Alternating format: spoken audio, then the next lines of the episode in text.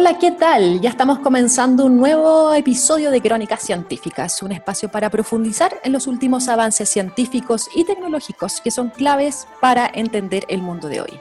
Soy Macarena Rojas Ábalos y esto es Crónicas Científicas, aquí en TX Radio.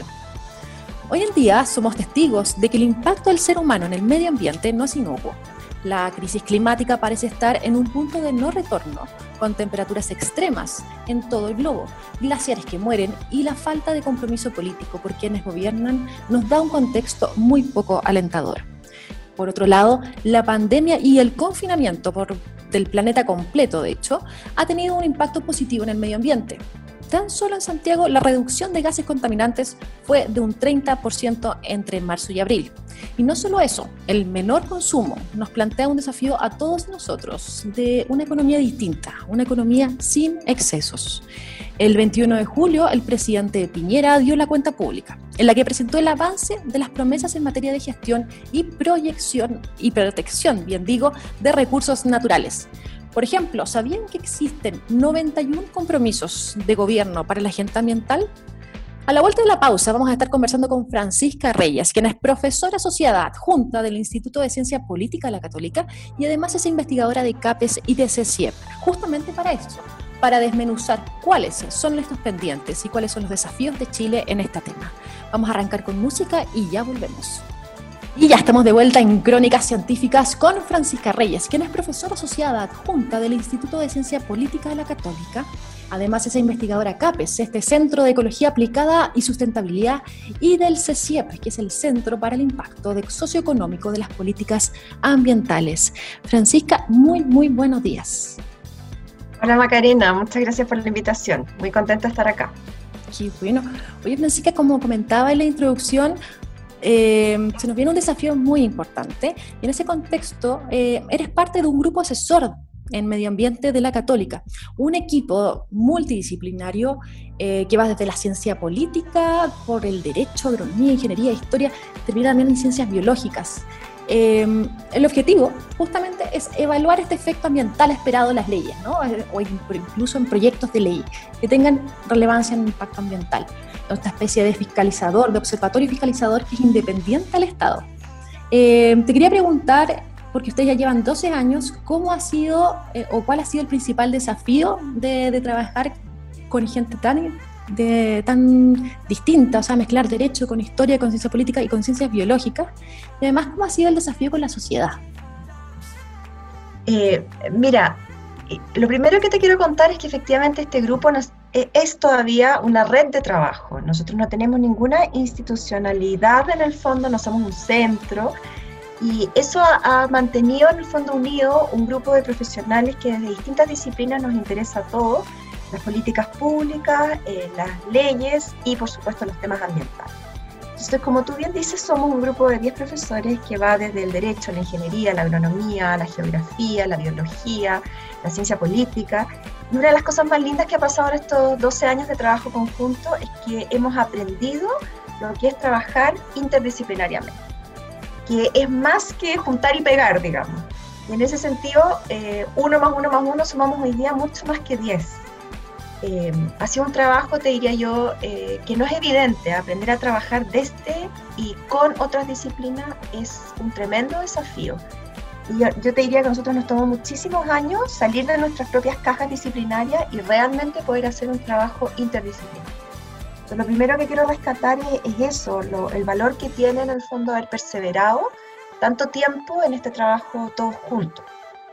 Después lo que tú dices es muy cierto, o sea, y nosotros hacemos un trabajo, no, no quiero decir de fiscalizadora, porque nuestro, el espíritu de este grupo y el espíritu del proyecto que está detrás de este grupo es poner a disposición de la ciudadanía toda la información necesaria en el fondo para un sano proceso de rendición de cuentas que se llama. O sea, es saber lo que hacen nuestras autoridades, saber lo que prometen nuestras autoridades, eh, conocer lo que hacen realmente ayuda a este como círculo virtuoso en el fondo de que del dicho al hecho no haya un trecho tan largo, digamos.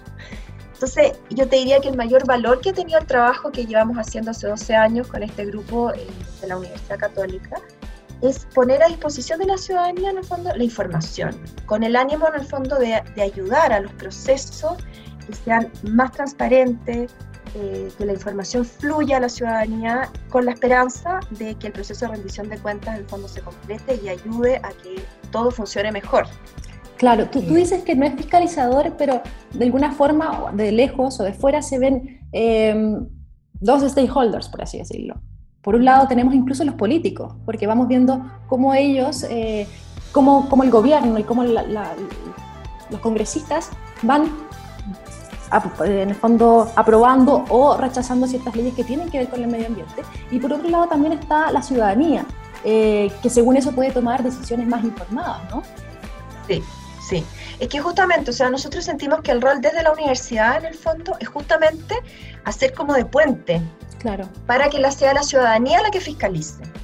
O sea, e, el espíritu de esto es nosotros, en el fondo, informar, poner realmente la, la información de una manera clara, accesible, para que sea la ciudadanía la que vaya a preguntarle a su representante. O sea, por ejemplo, si yo te pregunto a ti, Macarena, ¿por quién votaste en las elecciones pasadas? No me digas, pero te digo, probablemente tú vagamente te acuerdas, pero tú muy probablemente no tienes idea cómo ha votado, por ejemplo, tu representante en estos dos años y medio que hay desde las últimas elecciones, en las leyes que a ti te interesan. Eh, en el tema, por ejemplo, que nos convoca hoy día, nosotros acabamos de tener la cuenta pública del presidente. La verdad que uno ve, en el mejor de los casos, uno la escucha, después la lee, y uno dice, oye, pero qué poco hizo acá, o por qué no hizo esto otro. Pero ¿cuántos de nosotros sabemos qué es lo que el presidente prometió hacer? Porque si el presidente no prometió hacer algo, es difícil cobrarle después. Exacto, y hay relevancia en lo que ustedes hacen. Sí, pues, justamente, pero por eso te digo que nosotros no pensamos en nosotros mismos como en, en, tener que ejercer el rol fiscalizador, sino que más bien sentimos que desde la universidad el rol en el fondo es producir este conocimiento, que en este caso es esta información, ponerla a disposición de la ciudadanía, en el fondo, con la esperanza de que efectivamente sea la ciudadanía la que se empodere eh, y haga lo que estime que tiene que hacer, fiscalizar, premiar, porque también, o sea, felicitar, volver a elegir al representante que se ha portado bien, o no elegirlo la próxima vez, o recordarle al presidente, en el fondo, presidente, usted dijo que iba a hacer esto, pero no lo ha hecho al ritmo o no lo ha cumplido del todo, o usted no ha dicho que va a hacer nada en este tema que a mí me preocupa, ¿por qué no lo incluye?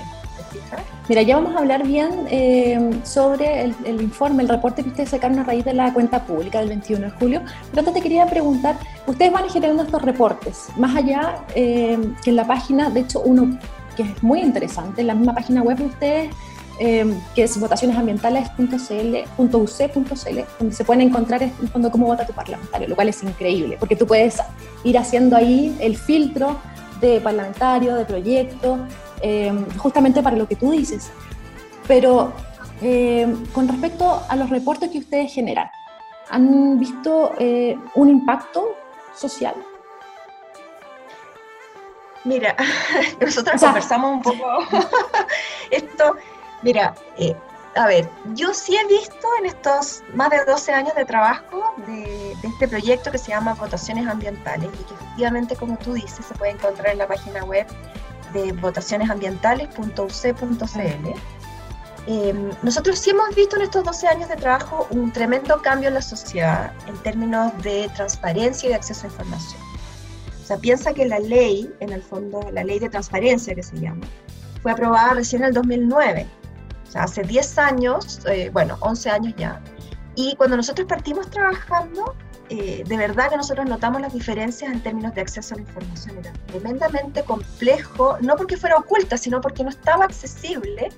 Eh, yo tenía que, me acuerdo todavía los ayudantes iniciales, que si alguno está escuchando se debe reír, teníamos que meternos a los micro, los microfilm para ver las actas del Congreso, para saber quién había dicho qué teníamos que meternos y, tratar de ver quién había asistido y quién no, más o menos que contando uno a uno. Hoy día, toda esa información, tú te metes senado.cl, congreso.cl, ahí perfecto, o sea, la biblioteca del Congreso Nacional eh, eh, y, los sistemas de información han, en el fondo, ha sido un cambio radical en estos 12 años de trabajo. El cambio que nosotros no hemos visto, en el fondo, que ha sido tan potente como, como el de acceso a información, ha tenido que ver como con la capacidad que hemos tenido nosotros como ciudadanos de hacer algo con esa información. Eh, la sociedad civil, en el fondo, como, como sector eh, amplio, diferente al del gobierno, eh, yo te diría que todavía tiene mucho, mucho camino por avanzar. esto tiene múltiples explicaciones, ¿ah? pero nosotros, en el fondo, desde culturalmente, desde los incentivos, el apoyo que se recibe, es muy, muy precario. Entonces, lo que nosotros vemos es que esta información está disponible, pero hay poca capacidad de reaccionar con ella. Eso es complicado porque en general, em, como sociedad, somos muy buenos para quejarnos. Decimos, claro, que por un lado son los políticos que no hacen bien su trabajo, por otro lado incluso decimos que son los académicos que están metidos en sus laboratorios, en sus bibliotecas y que no dan, no dan el conocimiento, pero cuando nos, nos interpelan a nosotros, al ciudadano a pie, eh, bueno, el conocimiento está, está súper digerido para que tú tomes decisiones y, incluso puedes hacer y tomar acciones, de hecho. Em, no se hace nada. Se explica un poco, ¿cómo lo podemos explicar? Porque desde ahora está un poco más de moda el tema de volver a, la cultura de barrio, a la cultura más, más, pequeña, más micro, y de ahí se pueden tomar acciones. Em, pero, pero, ¿qué ha pasado en este tiempo? Mira, lo que tú dices, Macarena, es tan, tan importante, porque en el fondo es, una, es una pregunta que yo creo que excede lo que yo podría buenamente responder, pero es una pregunta que creo que hay que co, generar entre todos la respuesta. ¿Qué ha pasado que efectivamente nosotros hemos deteriorado tanto nuestra confianza en las instituciones, por ejemplo, que preferimos salir a la calle a reclamar más que de repente ir donde nuestro congresista a reclamarle, en el fondo, en el buen sentido, decirle, oiga, ¿por qué no hace más en este tema que a mí? Entonces, este como quiebre que existe también entre la ciudadanía y quienes nos representan, yo creo que, que ha sido un, tremendo problema que nosotros hemos visto, en el fondo, que es una de las explicaciones, por qué no hemos sido más proactivos en ir a nuestros mismos representantes a pedirle, en el fondo, cambio de conducta o explicaciones de su conducta. Si tú miras, por ejemplo, Estados Unidos, en Estados Unidos hay un proyecto muy similar a este, que funciona hace más de 30 años, y funciona como reloj suizo, porque junto con hacer lo que nosotros hacemos, que es poner esta, esta información a disposición de la ciudadanía, ellos tienen una ciudadanía vibrante que realmente hace y le va donde su parlamentario, que los recibe, le escribe cartas, hace campaña y el parlamentario rápidamente eh, ordena curso. Y, por ejemplo, las campañas allá son absolutamente eh, temática. A la gente le pide, ¿qué va a hacer usted en este tema? Y después le hacen cumplir lo que dijo que iba a hacer. Como debería ser. Yo estoy seguro que acá nadie sabe qué va a hacer. Mm. Las personas que uno, eh, en el fondo uno mira la foto, uno mira los debates, eh, no hay, por ejemplo, mucha información también en eso, porque la ciudadanía no la demanda. Uno vota más por líneas partidistas, por, por otras consideraciones. Yo te diría que a ver, ¿qué, es lo que yo creo que la sociedad va pasando? La sociedad vamos madurando. Eh, yo siempre pienso que la sociedad somos un poco como las personas. Vamos madurando y entendemos entonces que junto con eh, demandas hay también responsabilidades. Yo creo que la ciudadanía, junto con ser muy clara en sus demandas, que es fundamental, tenemos que también empoderarnos más de las responsabilidades que como ciudadanos nos caben. Y en ese sentido pienso que nosotros deberíamos ser más proactivo en demandar a nuestras autoridades eh, información sobre lo que van a hacer, justificación de por qué van a hacer esto y no esto otro, o por qué no van a hacer del todo algo, y pedirles que cumplan lo que dicen que van a hacer. Eh, no es mucho más complicado que eso. ¿ah? Cuando uno mira las promesas del programa de gobierno de cualquier presidente, la verdad es que si se cumplieran los programas de gobierno, yo creo que estaríamos todos bastante más, más conformes que lo que estamos hoy día con el estado de nuestro medio ambiente, por ejemplo. Sí, bueno, ahí te quiero llevar a justamente ese tema, porque eh, últimamente la ciencia ha tenido un, un rol preponderante eh, en temas también de medio ambiente, lo vimos con el comité científico que se creó específicamente para la COP, lo vemos con esta actual pandemia, eh, y entonces cómo vamos un poco más allá. Eh, sabemos que entonces el rol no es fiscalizar, pero se crean estos informes que no son vinculantes con la toma de decisiones por parte del gobierno. ¿Cómo, cómo damos la vuelta? O sea, la, pelota se le tira un poco a, disculpa la informalidad, pero se le tira un poco al ciudadano, pero entonces, ¿cómo lo, da, cómo lo, cómo lo hacen ustedes para dar esta vuelta? Mira, una de las cosas que, que, ha sido muy clara con la pandemia y que ha sido muy interesante es mirar cómo los países que partieron antes que nosotros con la pandemia, las reflexiones que se han suscitado tienen todas que ver con la importancia de la ciencia o del conocimiento en la toma de decisiones. Y eso es súper importante porque de cierta manera nosotros hablamos internamente como coloquialmente de que se ha estado instalando crecientemente una cultura de la evidencia. Pasa por entender cuál es el rol del conocimiento en la toma de decisión, pero también por entender las limitaciones que tiene esto, porque de cierta manera el científico, entre comillas, eh, siempre tiene la esperanza de que su voz sea la definitiva, sea como la última palabra. Eh, y siempre hay mucha frustración de, pero ¿por qué los políticos, como que fueran casi los extraterrestres o alienígenas en el fondo, no hacen lo que nosotros les decimos que tienen que hacer? Bueno, una de las cosas muy importantes de instalar una cultura de la evidencia tiene que ver con que todos tienen que entender de qué se trata en el fondo el proceso de toma de decisión. Eh, si nosotros pensáramos que una sola persona o una sola voz tiene la razón, bueno, nos vamos para la casa y hacemos en el fondo un autoritarismo iluminado por un científico mm. iluminado. Todos sabemos que, la democracia no funciona así, tiene otras reglas porque tiene otros valores. Entonces hay que entender el juego eh, de la democracia y cómo se toman las decisiones y el rol que tiene el conocimiento en este proceso. Debe informar el proceso, pero no necesariamente el que va a tener la última palabra. Entonces, en ese sentido, hay muchas voces que tienen que informar el proceso de toma de decisiones. Los científicos es una, la ciudadanía es otra, las comunidades locales, hay otros tipos de conocimiento también, el conocimiento también, eh, bueno, el conocimiento que reside también a las personas que trabajan desde las instituciones, por ejemplo, hace 20 años en los temas. Obviamente tiene que haber un conjunto, digamos, coral de voces, pero el que toma la decisión tiene que poder asumir las consecuencias de su decisión y poder explicarlas en la ciudadanía. Y eso es fundamental. Pero para eso tú necesitas como de cierta manera tomarte de la mano. Esto es como una cadena, no puede fallar ningún eslabón. Si hay un eslabón débil, la cadena no, no, no logras en el fondo tener la atención que necesita. Entonces yo te diría que en Chile lo que nosotros vemos es que no nos hace un favor a nosotros como sociedad el tremendo desprestigio en el que parece que todos también nos hemos instalado en decir, no, es que en el Congreso tal cosa, o las autoridades tal cosa. Porque en verdad tú necesitas que todos los actores hagan lo que tienen que hacer en el fondo. Cada uno cumple un rol, eso es lo que Exactamente, no, absolutamente de acuerdo, y es la única forma en que avanza un país. Eh, un poco el caos que eh, vimos en octubre, esta crisis, este estallido, eh, muy rabioso, y que, y probablemente, y digo con pena, probablemente vuelva a pasar, porque no, no se ha gestionado nada bien, em, no, nos va a dar por ningún buen camino. Ahora, se entiende que son puntos claves para poder eh, generar cambios. Cambios, por ejemplo, que lo que hablamos antes, que quizás si la ciudad se empodere y tome tome la batuta en cierto, o sea, empezar a tomar quizás los insumos que dan los, para los académicos para, para rendir cuentas. Y, y, en temas de este gobierno, por ejemplo, sabemos que Bachelet tuvo una agenda muy comprometida con el tema del medio ambiente, especialmente con el tema de energía, o sea, materia energética en general, y creación de áreas protegidas. Eh, ¿Cómo ves, de acuerdo ya, eh, vamos entrando ya a la cuenta pública, cómo ves los avances que este, este actual gobierno?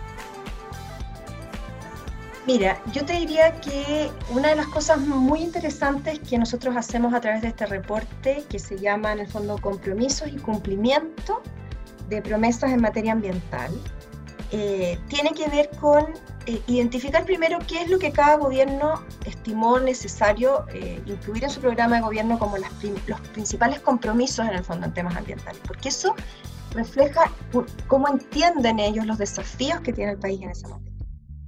Entonces, una vez que tú los miras, lo que nosotros hacemos es justamente evaluar los niveles de cumplimiento de estos promesas.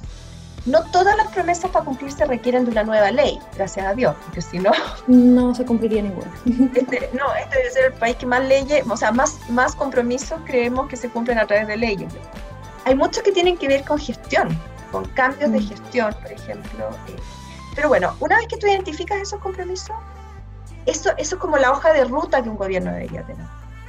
Eh, obviamente todos entendemos que hay contingencias que obligan a que se vayan sumando o descubrimientos o información nueva y tú puedes sumar compromisos a lo largo de los cuatro años de gobierno, obviamente. Pero lo mínimo que tú esperarías es cumplir con esa hoja de ruta inicial a la cual se van sumando, como digo, eh, ítems que nosotros vamos recuperando en las cuentas públicas de cada año. Cuando termina el gobierno de Bachelet, efectivamente ella tiene un conjunto de compromisos, varios de los cuales están cumplidos, otros que quedan pendientes y algunos que también quedan sin avance alguno. Y curiosamente también algunos que nosotros terminamos el periodo de Bachelet sin información. Esos compromisos, los que todos los que quedan pendientes, todos los que no tuvieron avance, ¿qué es lo que nosotros como país esperaríamos? Que se traspasen de un gobierno a otro porque te voy a poner un ejemplo. Si, Bachelet estima en su periodo de gobierno que había un problema con la calidad del agua, si ese problema no fue atendido a través de ninguna respuesta en su gobierno, esto es un ejemplo, nosotros esperaríamos que se traspasara de un gobierno a otro, porque cómo va, el problema de la calidad del agua no va a desaparecer, digamos. Por un cambio no de gobierno. Exactamente. Entonces nosotros a lo que apuntamos es como a la imagen de entender que la política pública en materia ambiental tiene que ser una política de Estado, tiene que ser entendida como una política de largo aliento que trasciende los ciclos electorales y que en ese sentido es importante que cada gobierno avance y le vaya traspasando al próximo gobierno los pendientes que quedan, en un espíritu como de continuidad, pero no en el sentido de tener que hacer exactamente lo que el gobierno anterior le dijo, pero recibe esto, lo evalúa, ve cómo va a seguir, cursos que haya que ajustar, elementos que pueden salir, elementos que puedan entrar. Eso es muy legítimo, pero de cara a la ciudadanía. Porque, por ejemplo, eh, Michelle Bachelet tenía eh, como uno de sus compromisos de gobierno eh, el tema de hacer, abordar, digamos, el problema de los glaciares. Nosotros, ¿qué es lo que vimos? Vimos que en el traspaso de gobierno, en el fondo, no hay, sale, sale completamente de la agenda el desafío de la protección de los glaciares. Ahora, ¿quiere decir esto que no se haya hecho nada? No, porque nosotros sabemos que hay un boletín que está en tramitación en el fondo esperando, esperando justamente un pronunciamiento de parte del gobierno en este tema. Pero obviamente si el gobierno lo tuviera como un compromiso, habría quizás avanzado más rápido. Digamos, hay, hay muchos logros, no hay que desconocer los avances de Chile en materia de relevancia ambiental, sin duda, pero hay pendientes claves que se han arrastrado de un gobierno a otro y que uno nota que hay falta también de, énfasis y determinación de parte de las autoridades. Pero ese énfasis y esa determinación, la verdad, es que si tú no tienes a nadie que te esté mirando, eh, exigiendo, alentando, eh, simplemente es, muy difícil para un gobierno, entre tantas cosas que tiene que hacer, eh, mantenerse en el fondo fiel, vamos a decir, a su promesa, si no tienes nadie que te ayude eh, como digo, ya sea fiscalizando, ya sea manifestándose, ya sea ayudando o alentando, hacer lo que tienes que hacer. Claro, yo, te diría que... No, yo creo que, claro, es muy es clave lo que dices porque em, eh, en el fondo el, el país es uno eh, y tenemos que apostar a esta aposta, ¿no? Que es lo que, que es lo que te leí incluso en una, en una entrevista. Em, se entiende que también tiene que ser en, varios temas, no solamente en medioambientales, quizás en los claves, pero también sabemos que los políticos tienen agendas propias eh, y en el fondo las motivaciones o intereses pueden, son más particulares eh, y políticos y estratégicos. Pero entonces, ¿cómo, cómo hacemos para, para sacar estas trabas? Porque sería, por un lado, desde el conocimiento y desde la ciudadanía, exigir que ciertos temas se instalen? ¿Cómo lo ves tú? Sí, mira, a mí me encantaría tener una respuesta redondita. Eh, yo, yo he dedicado, te digo, mi vida entera profesional a este tema, eh, con la esperanza de que en el fondo cada uno haga, contribuya con lo que puede. Nosotros pensamos desde la universidad que contribuir en el fondo con generar conocimiento es una parte importante de esa contribución, de ese loop que se tiene que generar pero evidentemente no, es todo. Eh, yo lo, que pienso en el fondo, Macarena, es que eh, cada uno, es, los cambios fundamentales de la vida son parten en el fondo desde lo más pequeño a lo más grande y desde el interior al exterior. Entonces pienso que entre la pandemia, como tú bien decías en, tu, introducción al programa, la, crisis en el fondo socioambiental es, eh, ya en el fondo se hace evidente que seguir haciendo lo que siempre hacíamos de la misma manera no da buenos resultados. Entonces, lo, que yo creo es una invitación más que nada también a abrazar en el fondo la madurez como país también. la madurez que uno como, como persona hace, que es, sabes que yo no lo puedo tener todo al mismo tiempo. O sea, yo, yo lo, lo pienso por mí, soy una mujer en el fondo de 45 años, digo, bueno, hay cosas ya que ya no fueron, por ejemplo, cosas que ya no, chichi chancho al mismo tiempo, perdona la coloquialidad, yo siempre le digo esto a mis alumnos, no se puede tener. Entonces, como país, digamos, a ver, ¿qué, ¿qué, es realmente lo que nosotros queremos como país y qué costos estamos entonces dispuestos a pagar para tener lo que queremos? Porque, por ejemplo, es súper claro esto que efectivamente tú en una de las preguntas me planteabas, decía, bueno, ¿cómo vamos a seguir aspirando a desarrollarnos como país y a la vez asumir los costos ambientales y también eh, eh, sociales que tiene nuestro modelo de desarrollo. Bueno, yo ahí invitaría en el fondo a que todos nos hiciéramos la pregunta también desde lo más local hasta lo más global. Eh, si nosotros queremos ver cambios en, en, la sociedad, en el completo, ¿qué cambios estamos dispuestos nosotros a hacer primero internamente, como familia, como persona, como familia, como mi comunidad? Y eso se deberían ver reflejados también el país. Pero los cambios tienen que ver también con asumir costos de las decisiones. Y por eso yo hablo mucho de la madurez de las sociedades. Cuando nosotros entendemos que nuestras decisiones tienen costos, porque efectivamente hay un, hay un gran porcentaje de, de espacio para integrar y mejorar a todo nivel, o sea, ser más eficientes en temas energéticos, por ejemplo, tiene un, un, plus o una cosa positiva tanto desde el punto de vista de la economía como desde el punto de vista de la protección del medio. Exactamente. Pero, pero pasado ese, ese hub, tú tienes que tomar decisiones. A ver, la, la energía, aunque sea la más limpia, entre comillas, ambientalmente, tiene también costos desde el punto de vista ambiental. O sea, piensa en las torres, por ejemplo, de energía eólica en el norte el valor paisajístico de esos lugares, lo que pasa con las aves migratorias, por ejemplo. O sea, no hay, como dicen los gringos, free lunch, no existe. Sí, eso es interesante. Sí, pues también no queremos dejar de usar la energía que usamos. Eh, los desechos, piensa lo que significan los desechos. Son decisiones en el fondo que son súper personales, particulares, que impactan después a nivel global. O sea, yo, ¿qué te diría? Nosotros desde la universidad siempre pensamos que cuando tú das información de, por ejemplo, lo, los costos también de tus acciones, las consecuencias de tus acciones, eh, deberíamos poder generar eh, la posibilidad, lo menos, de que estos cambios se produzcan. Pero tú necesitas, en el fondo, también políticas públicas que te vayan direccionando, que te vayan haciendo evidentes también los costos, de cierta manera, eh, la política pública es súper, súper importante. O sea, yo creo eh, firmemente que con buena política pública, con buenas regulaciones, los países avanzan.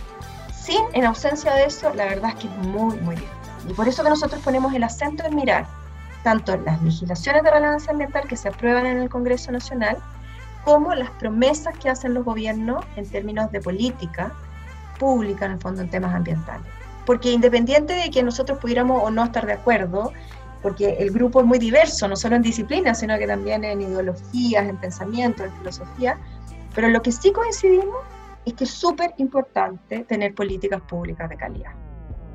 Y la calidad en el fondo se consigue a través de la legitimidad, en el fondo, que sea un proceso participatorio donde estén todos convocados y también en términos de que toda la información necesaria para tomar buenas decisiones esté sobre la mesa.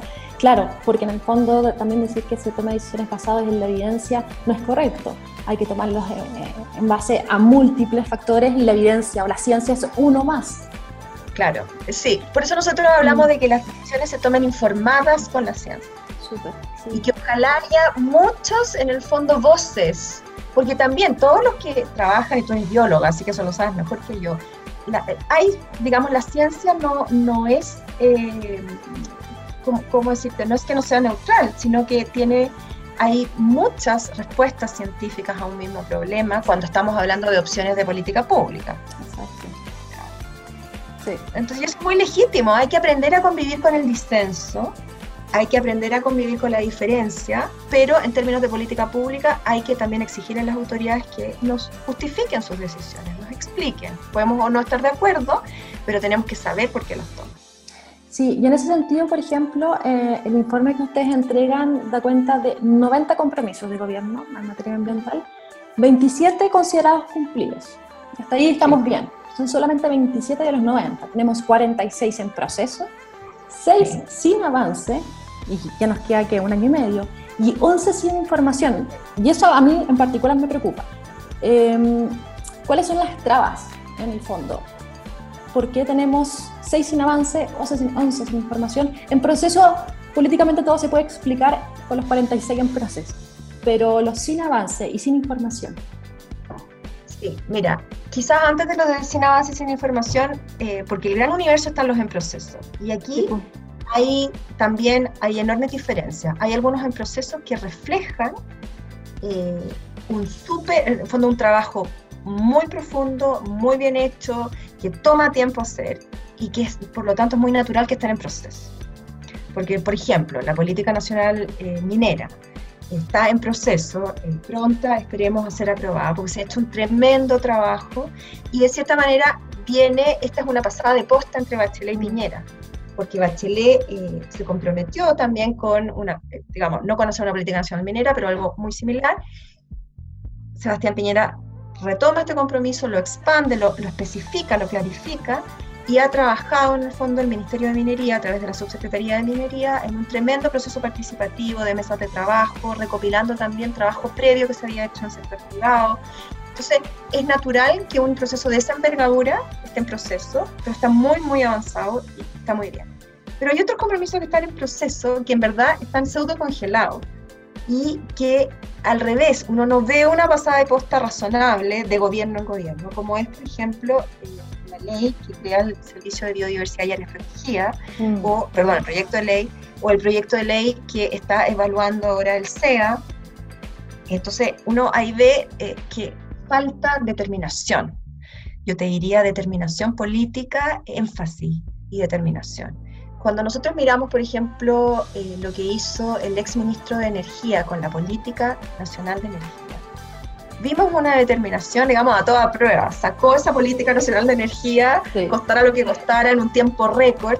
Y lo que nosotros vemos en esta última cuenta pública, por ejemplo, donde hubo un solo compromiso nuevo, que es muy razonable porque el presidente Piñera le queda menos de dos años de gobierno, y hubo cinco compromisos retomados, o sea, insistidos sobre compromisos previos, y eh, seis, perdón, y cinco los cuales eran de energía. Entonces tú ves los efectos que tiene el tener una política nacional de energía, porque la agenda de energía ha ido avanzando a un ritmo en el fondo muy bueno.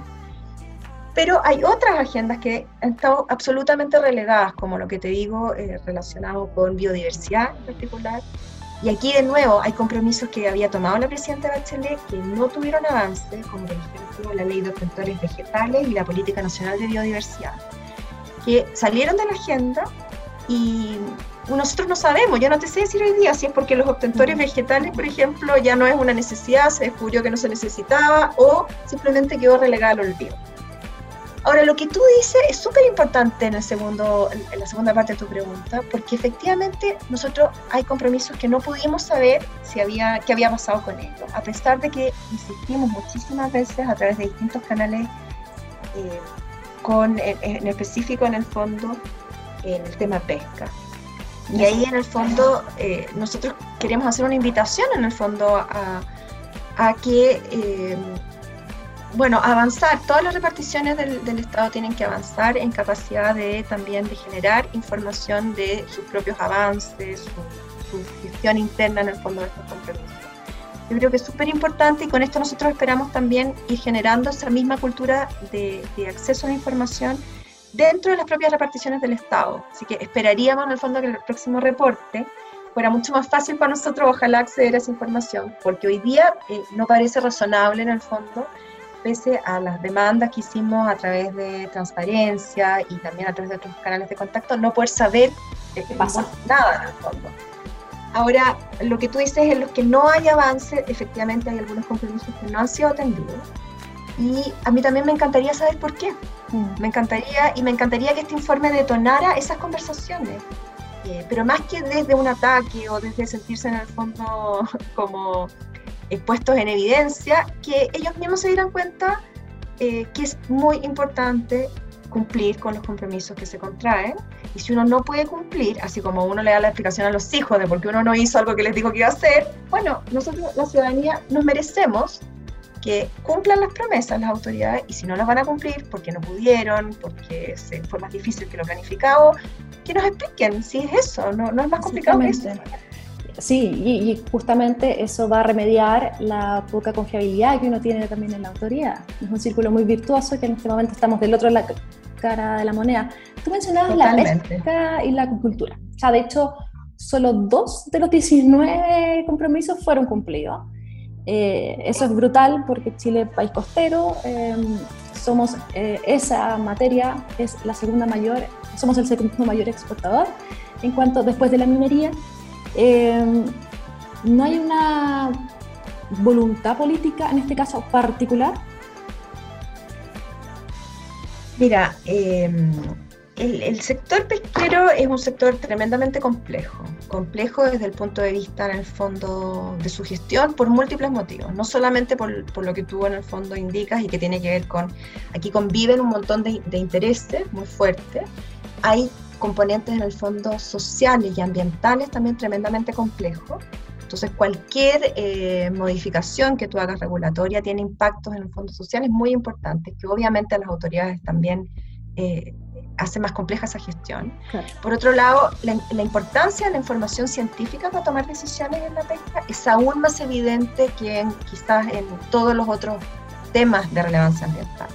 Aquí, por ejemplo, el rol del IFOP es clave eh, y, ah, y, han habido, digamos, también avances en, esa materia, pero yo te diría, es un sector que reúne, quizás es un excelente exponente de todas las complejidades que tiene eh, gestionar los recursos naturales, en este caso el Ahora, ¿qué nos preocupa? Obviamente que nos preocupa.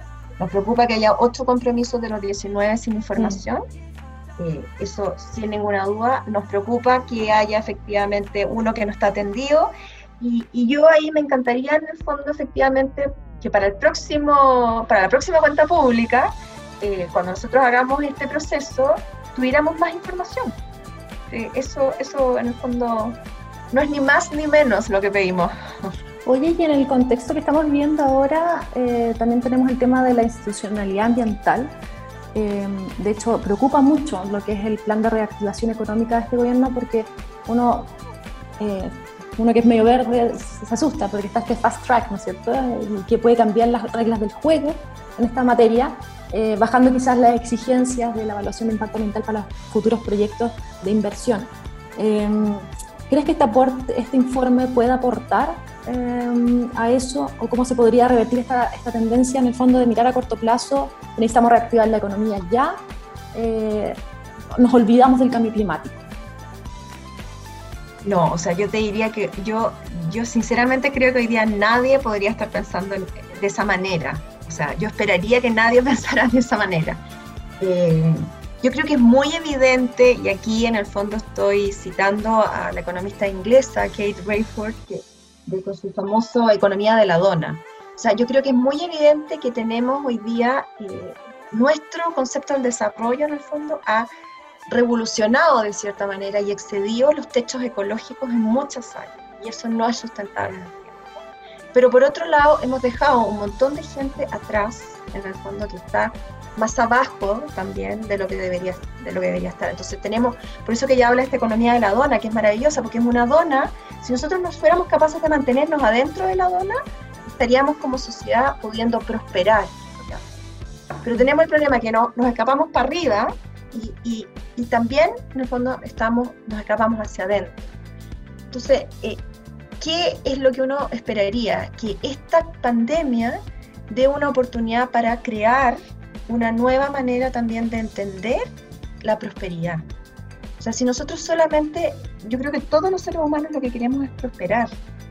Eh, y, ella en su charla TED, que yo le invito a todo el mundo que la vea, es muy bonito porque dice, los seres humanos crecemos, pero crecemos hasta un punto. O sea, en algún momento dejamos de crecer. Yo mido unos 70, entonces si hubiera seguido creciendo eternamente, o sea, no, me traería en mi casa, sería... En algún momento crecer es bueno y en algún momento lo que tú quieres como ser humano es prosperar. Ya dejas de querer crecer. Lo mismo nos tiene que pasar como sociedad. Ahora, hay que reconocer, como te digo, insistir que hay mucha gente que necesita salir del centro de la dona para llegar y otros, en el fondo, que necesitamos bajar de arriba.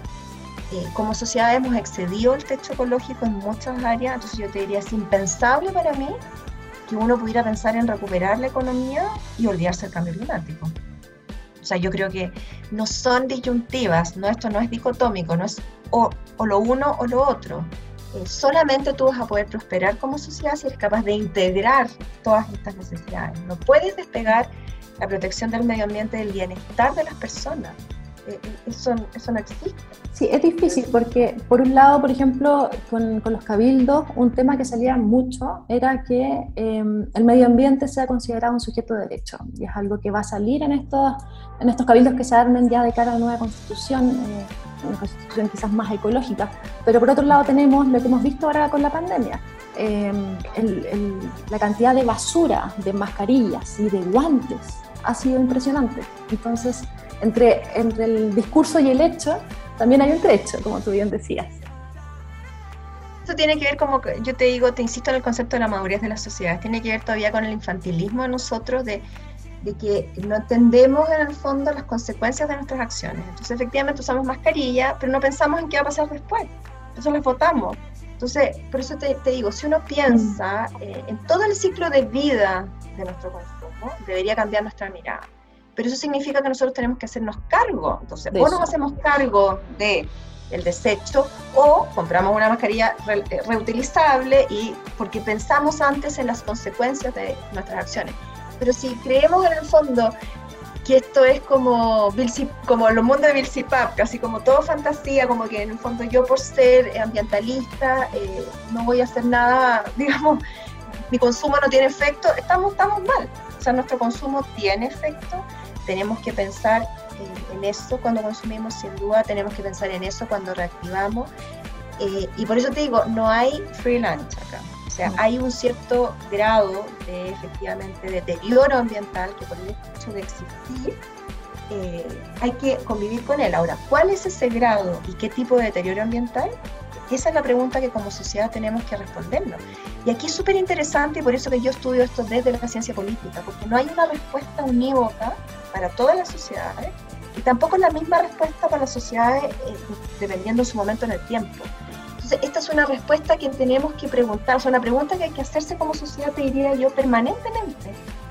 ¿Qué, ¿Qué, estamos dispuestos a tolerar? ¿Cuál es nuestro ideal? ¿Hacia dónde vamos? ¿Qué vamos a hacer para lograr eso y qué consecuencias estamos dispuestos a pagar? Y esa respuesta hoy día a lo mejor no tiene nada que ver con la que vamos a dar en 10 años más, y probablemente la respuesta de hoy día no tiene nada que ver con la que deberíamos, habríamos dado hace 10 años atrás. Por eso que la democracia, las instituciones representativas son tan importantes. El Congreso debería ser el lugar privilegiado donde estas discusiones tuvieran eh, lugar. Pero yo personalmente yo eso es lo que echo de menos.